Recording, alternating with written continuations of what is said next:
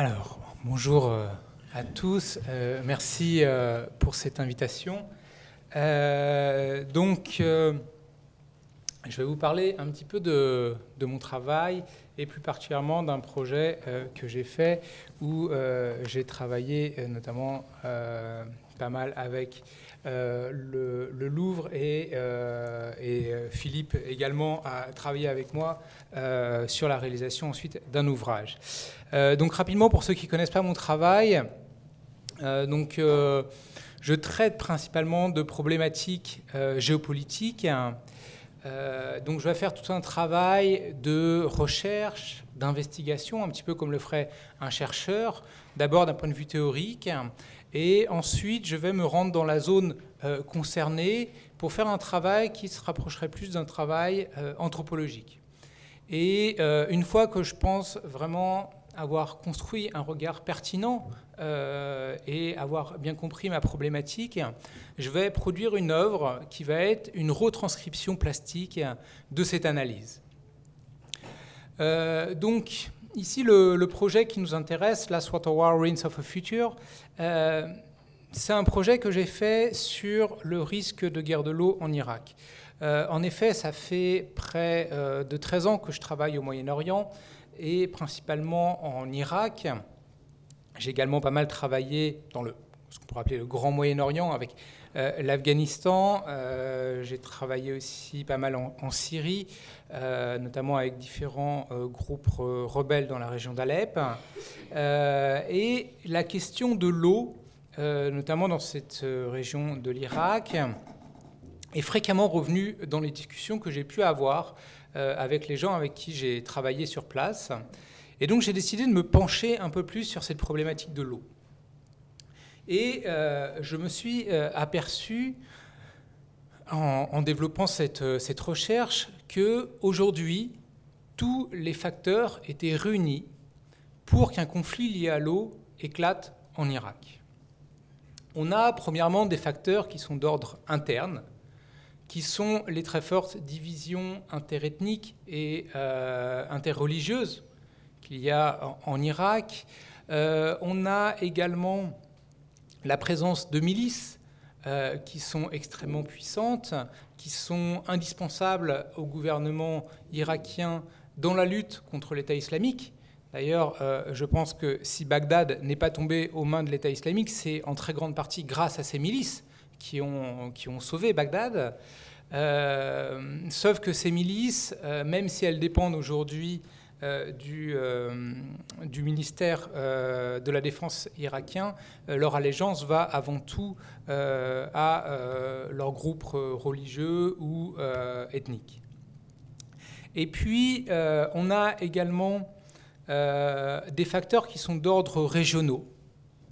Euh, qui vont être le fait notamment que l'État islamique a fait du contrôle des barrages un de ses objectifs stratégiques. Alors aujourd'hui, ils sont en net recul en Irak, mais ils contrôlent toujours plusieurs barrages en Syrie. Euh, il y a un moment où ils contrôlaient euh, plus de la moitié des barrages irakiens. Et puis, on a également un projet qui s'appelle le projet GAP, qui est un projet qui est développé par la Turquie depuis euh, le début des années 80, mais qui avait été un peu laissé euh, à, l'abandon et qui a été réactivé par Erdogan. Et euh, c'est un projet qui consiste à construire une multitude de barrages sur le Tigre et l'Euphrate, de manière à irriguer l'Anatolie du Sud. Donc l'Anatolie du Sud, c'est une région qui est très aride et euh, la Turquie veut l'irriguer de manière à y construire euh, des plantations euh, de coton.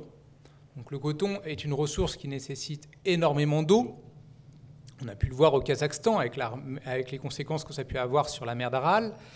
Et, et, donc ça, ça participe à la baisse du niveau du Tigre et de l'Euphrate. Et puis, enfin, on a un facteur qui est d'ordre global, qui est le réchauffement climatique avec le réchauffement climatique, on a une augmentation des températures et il y a certaines zones sur la planète qui vont être davantage touchées que d'autres et c'est le cas particulièrement du Moyen-Orient. Il faut savoir qu'actuellement la température moyenne au mois de juillet à Bagdad, elle est de 45 degrés. Donc vous imaginez avec une augmentation des températures. Et donc cette augmentation des températures entraîne davantage encore d'évaporation de l'eau, donc ça participe là encore à la baisse du niveau du Tigre et de l'Euphrate. Et puis on a également une montée des eaux salées. Et donc ces eaux salées commencent à rentrer aujourd'hui dans le delta, dans ce delta où se, rejoignent euh, ces, deux, cours d'eau. Et, euh, on retrouve donc euh, l'extrême sud de l'Irak où l'eau est actuellement trois fois plus salée qu'elle ne le devrait, ce qui entraîne un désastre écologique, puisque donc cette eau salée rentre dans le, delta, mais elle rentre également dans les nappes phréatiques.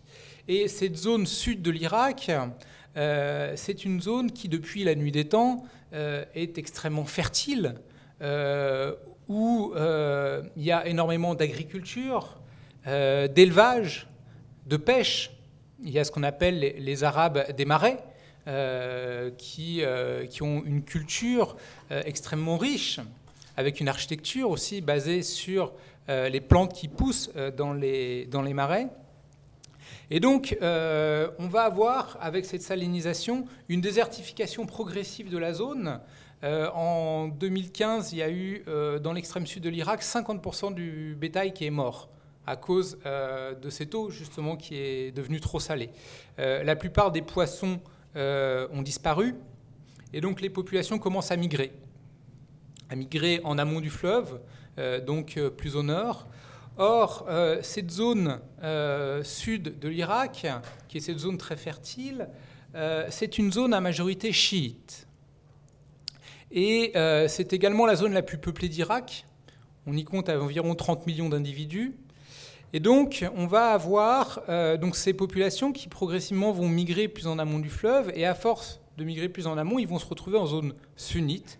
Or, la cohabitation sunnite-chiite étant particulièrement complexe en Irak, on risque de voir éclater des conflits, et notamment euh, des conflits via les milices, et les milices chiites étant beaucoup plus puissantes, euh, on risque de voir tout simplement euh, des déplacements des populations locales, voire même, dans le pire des scénarios, une extermination des populations locales pour prendre le contrôle des ressources en eau.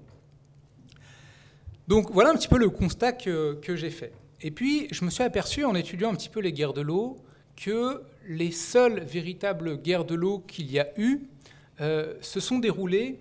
Donc quand je dis les seules véritables guerres de l'eau, c'était les seules guerres où l'eau était vraiment le facteur essentiel de la guerre. Euh, ces guerres se sont déroulées il y a euh, environ 4600 ans en Mésopotamie et donc dans l'actuel sud de l'Irak, dans cette zone qui est concernée par un conflit lié à l'eau aujourd'hui. Et, et, la guerre celle qui a été la, plus importante parmi les différentes guerres qu'il y a eu à ce moment-là, a opposé deux cités-États, la cité-État de Houma et la cité-État de Lagash. Et cette guerre a duré près de 300 ans, et, euh, donc l'enjeu était le contrôle d'un canal d'irrigation euh, dérivé euh, du Tigre. Et cette guerre s'est terminée autour de 2350 avant Jésus-Christ. Euh, je fais peut-être quelques approximations. Ariane pourra me, corriger. Euh, et euh, cette guerre s'est terminée avec la destruction partielle de la ville de Girsou, qui était la capitale religieuse de la cité-État de Lagash. Et donc j'ai décidé de traiter de cette problématique des guerres de l'eau, mais la question c'était comment parler d'une guerre qui n'existe pas Comment parler d'une guerre qui peut-être même n'existera jamais?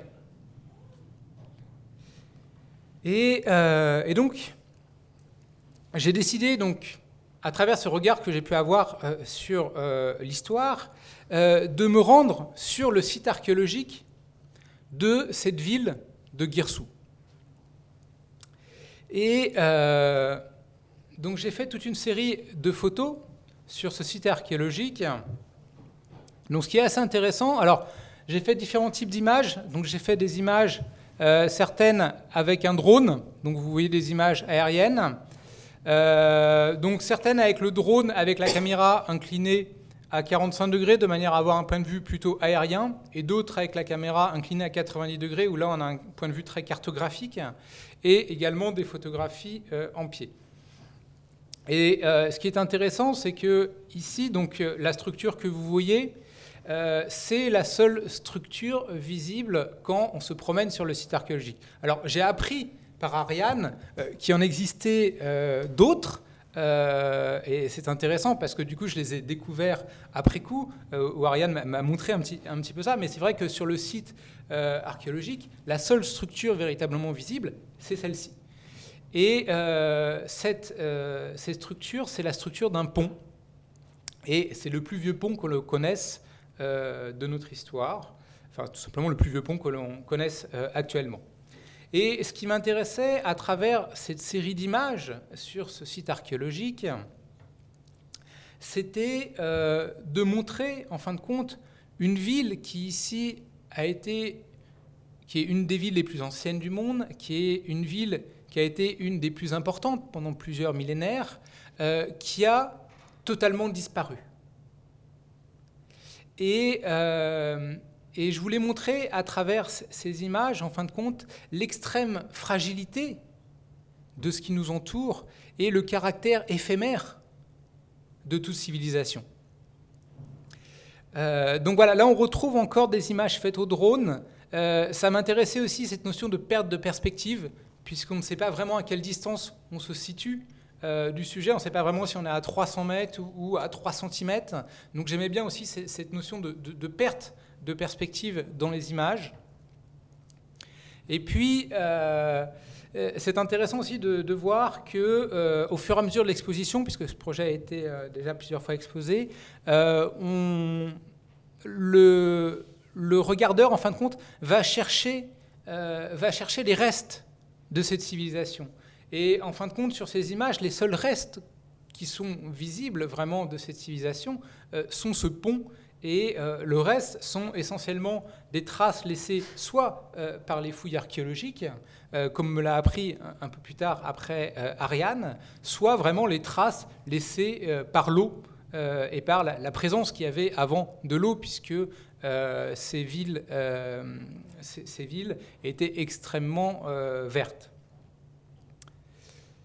Donc voilà sur euh, quelques images euh, du site. D'ailleurs, c'est intéressant quand tu parlais des tablettes aussi, de, la profusion de tablettes. Euh, et, c'est intéressant lorsqu'on se promène sur ce site archéologique. en fin de compte, des tablettes, on en voit. On met parfois le pied dessus par mégarde. Elles sont présentes absolument partout et c'est assez, c'est assez fascinant. Il y a également beaucoup de fragments de céramique. Donc ensuite, euh, avec ce projet, euh, j'ai décidé d'en faire un, livre que vous pourrez consulter après, euh, que j'ai ramené ici avec moi. Donc un livre d'une forme un peu particulière, puisque l'idée de ce livre, c'est d'avoir un livre à la fois objet artistique et en même temps un livre objet scientifique. et donc j'ai invité différents chercheurs à écrire euh, sur les différentes problématiques qui m'ont intéressé et qui ont fait le lien euh, que ce dont ce projet est le lien en fin de compte. C'est-à-dire que on a ici euh, quatre cartes, si je puis appeler ça comme ça, donc qui se déplient. Et vous avez d'un côté une image, voilà, et de l'autre, vous avez, si on tourne, voilà. Et de l'autre, vous avez euh, une analyse, euh, on va dire, euh, plutôt scientifique sur la problématique que j'ai abordée. Donc, il y en a quatre. La première étant sur les problématiques géopolitiques. La deuxième étant sur les problématiques climatiques. La troisième sur une approche historique.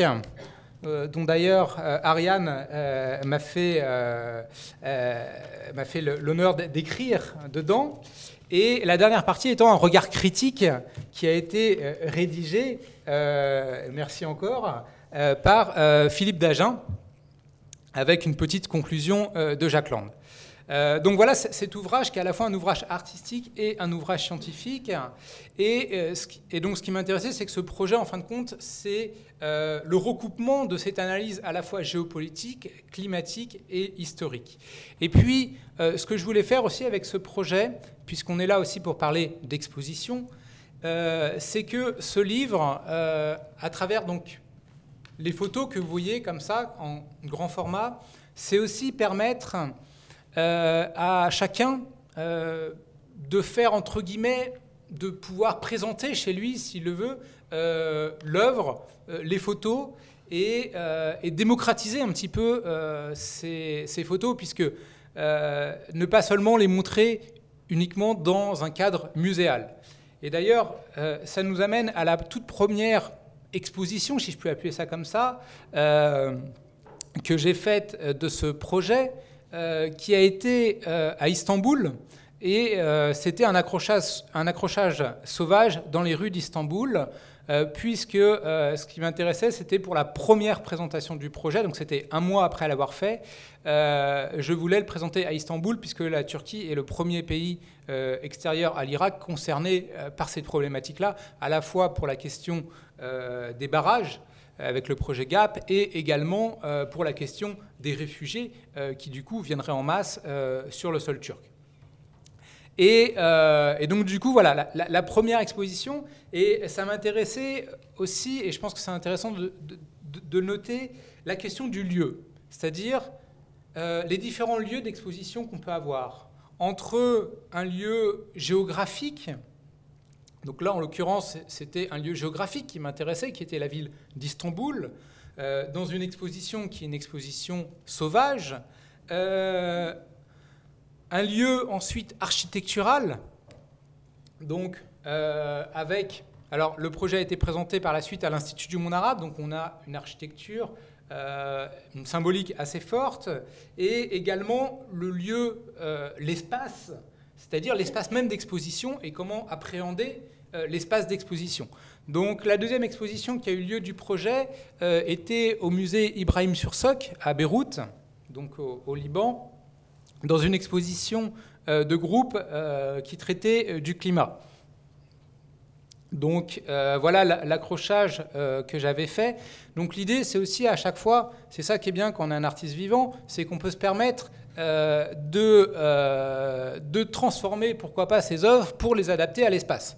Avec, un artiste, avec les œuvres d'un artiste mort, c'est un peu plus compliqué de transformer ses œuvres pour les penser dans l'espace. Euh, on peut les penser dans l'espace, mais là, il faut construire l'espace par rapport à l'œuvre. Donc, euh, c'est vrai que c'est un peu plus simple quand on peut euh, adapter l'œuvre à l'espace. Donc, vous allez voir différentes manières de présenter le projet, qui ne sont pas forcément toujours les mêmes, que j'ai adapté à chaque fois à l'espace d'exposition. Donc, que ça soit ici au musée Ibrahim Sursock ou à l'Institut du monde arabe, où là, on était dans le cadre d'une exposition personnelle. Donc, alors là encore, quand on parle d'espace, c'est vrai que l'espace de l'Institut du monde arabe n'est pas forcément un espace évident, étant donné que c'est un très beau musée, une très belle architecture, mais euh, il est composé essentiellement de verre. Or, faire des trous dans du verre pour accrocher des œuvres, c'est un peu compliqué, et puis je ne suis pas sûr que j'aurais eu euh, l'accord euh, de l'Institut. Donc du coup, il faut réfléchir comment monter une exposition avec des murs en verre, transparents, et faire un truc qui fonctionne. Donc c'est pas évident. Donc euh, il a fallu, on a passé énormément de temps avec mes assistants à travailler sur la scénographie euh, de l'espace. Et cette exposition s'est faite dans les collections permanentes. Et ce qui m'intéressait aussi, c'était de créer un dialogue entre euh, les œuvres de la collection permanente et mon projet. Et d'ailleurs, je n'ai pas mis de, cartel. Les gens avaient juste un dépliant à l'entrée euh, qui expliquait le projet. Il y avait également une vidéo qui expliquait le projet. Euh, mais je voulais pas mettre de cartel pour qu'il y ait un petit peu une confusion aussi entre, euh, entre les œuvres de la collection permanente et mon projet. Et d'ailleurs, c'est une critique que j'ai eue à plusieurs reprises, des gens qui me disent Ah oui, mais on ne sait pas trop qu'est-ce qui fait partie de ton travail et qu'est-ce qui fait partie des collections permanentes. Et c'est vrai que c'est quelque chose moi qui m'intéressait justement de créer cette confusion entre, euh, entre les deux. Et d'ailleurs c'était assez intéressant puisque dans les collections permanentes, on avait, euh, on avait des tablettes, on avait euh, plusieurs objets qui provenaient de ce site archéologique sur lequel j'ai travaillé. Donc c'était tout à fait intéressant et ça rentrait assez bien en écho. donc on voit ici trois vitrines qui, elles, représentaient plutôt la partie, euh, la partie recherche euh, de, euh, du, projet. Donc avec ici les pages du livre qui a été dépliées. Donc ici on voit la vitrine de l'approche géopolitique et à côté dans ces vitrines à côté du texte, j'ai demandé à chaque personne qui avait écrit donc sur les trois parties qui sont l'approche historique, l'approche climatique et l'approche géopolitique, de choisir des objets qui viendraient un petit peu rentrer en écho avec, avec le texte qu'ils ont écrit. Donc euh, après, j'ai aussi mis des objets de mes collections personnelles. parce que c'est un travail qu'on a construit ensemble. Donc là, la vitrine géopolitique, donc vous voyez, euh, donc c'est Alan Kamal, qui est euh, journaliste pour Le Monde, spécialiste donc de Irak, Turquie, Syrie, qui avait donc écrit le texte, qui avait ramené différents objets. Donc on voit notamment on voit Abbas, on voit Hussein, donc pour les, pour les chiites, on voit euh, également euh, la photo d'un martyr du PKK. Euh, on voit un badge que j'avais ramené suite au temps que j'ai passé avec des groupes rebelles en Syrie, donc du groupe Al-Farouk, qui est un groupe sunnite. également un livre que j'avais fait sur la Syrie. Donc voilà, différents objets. on n'a pas voulu ici légender ces objets, on voulait qu'ils gardent un peu une part de mystère. Euh, ces objets-là qui venaient un petit peu comme des objets témoins. Dans, euh, dans la vitrine de l'approche historique, euh, le, Louvre m'a a, permis d'exposer aussi quelques moulages de ces fameux sceaux dont Ariane vous a parlé tout à l'heure, ce qui était assez intéressant. Et, et on retrouve aussi, notamment, que ce soit à travers ces sceaux et à travers plein d'autres choses, toute l'importance de l'eau, puisque c'est des civilisations qui reposent essentiellement sur l'eau, qui sont nées avec l'invention de l'irrigation. Donc voilà, toujours sur euh, le travail d'exposition, donc euh, avec les collections permanentes, donc différents, euh, différents points de vue. Donc ça a été assez compliqué aussi Là encore, il a fallu construire des cimaises, etc. La question des budgets euh, se pose fréquemment. Alors, c'est souvent quelque chose d'un peu vulgaire dans les expositions de parler de budget, mais c'est vrai que c'est une vraie question. Euh, et c'est toujours un peu compliqué, euh, puisque, bah, en l'occurrence, pour cette exposition, il n'y avait pas de budget. Donc, il a fallu tout construire soi-même, tout financer en trouvant des partenaires. Donc, c'est toujours très compliqué de construire une exposition sans budget. Euh, heureusement qu'il y a quelques collectionneurs parfois qui, me soutiennent, qui m'achètent quelques œuvres et qui permettent ensuite d'investir sur ce genre euh, d'exposition. Vous voyez, alors on, retrouve ici euh, les pages du livre qui étaient présentées vraiment dans l'exposition au même titre que certains tirages uniques. Euh, donc euh, voilà, ça, m'intéressait de mettre ces, pages du livre aussi au, même rang que, que des tirages euh, lambda contre-collés, encadrés, etc. C'est quelque chose qui m'intéresse beaucoup dans mon travail, sur lequel j'essaye de, de, passer pas mal de temps, c'est aussi essayer de, que chacun puisse entre guillemets, euh, s'approprier euh, l'œuvre et puisse la ramener chez lui, euh, entre guillemets. D'ailleurs, je crois qu'il y a quelques personnes du Louvre qui, qui ont accroché l'œuvre dans leur bureau. Je crois qu'il y en a un qui est ici dans, dans la salle. Euh, c'est accroché au Louvre, mais dans les parties officieuses. voilà. mais, mais pour moi, c'est... Parenthèse, parce qu'en fait, le, le, site et la structure a été une des grandes fouilles du Louvre. Et en gros, grande partie de la collection mésopotamienne du Louvre est, vient de ce site de Tello. Et, l'image a ému euh, particulièrement euh, un régisseur. Voilà, mais je trouve que c'est, pour moi, c'est assez important que chacun puisse se réapproprier l'œuvre et entre guillemets se réapproprier un petit peu l'exposition en, ayant la possibilité d'accrocher euh, une œuvre chez lui. voilà. Et euh, la, dernière pièce de, l'exposition était cette installation dans euh, le patio euh, de l'Institut du monde arabe, donc avec une des photos que j'avais faites avec le drone, où ici on avait un jeu de, trompe-l'œil, puisque lorsqu'on passait sur la, passerelle qui menait au toit de l'Institut du monde arabe, on, on, avait vraiment cette notion de trompe-l'œil, on savait plus vraiment qu'est-ce qui était vraiment le patio, qu'est-ce qui était la, photo. Surtout que la pluie s'en mêlait, donc avec les reflets de la pluie, c'était particulièrement euh, intéressant. Donc vous voyez l'échelle, hein, vous, vous, apercevez une personne en petite qui est moi en l'occurrence en train de conduire un drone. Euh, euh, et, donc ça, vous donne une idée de, l'échelle du, du, projet. Et puis, la dernière exposition qui a eu de ce projet était, ben, sur une photo, je crois que Ariane nous a déjà montré, était donc au, au, musée du Louvre-Lens, dans le cadre de cette exposition Mésopotamie. et donc, c'était, je trouvais extrêmement intéressant de pouvoir mettre euh, en, lien euh, cette œuvre avec, euh, des, avec des, œuvres de l'époque et, les très nombreux millénaires qui nous séparent. Et justement, Ariane parlait aussi de, vertige. Et c'est vrai que lorsqu'on voit les dates, c'est assez vertigineux. Et de voir que la plupart des œuvres qui étaient présentes dans, dans cette exposition au Louvre-Lens euh, en fin de compte, était plus éloigné souvent euh, de Jésus-Christ que nous le sommes nous-mêmes. Donc Jésus Christ étant davantage un de nos contemporains. Donc c'est intéressant de voir ça sur l'échelle du temps. Euh, nous sommes plus proches de l'année zéro que eux ne l'étaient à l'époque lorsque ces, ces, œuvres ont été réalisées. voilà, donc je trouvais ça particulièrement intéressant. Je vous remercie de votre attention et puis n'hésitez pas si vous avez des questions.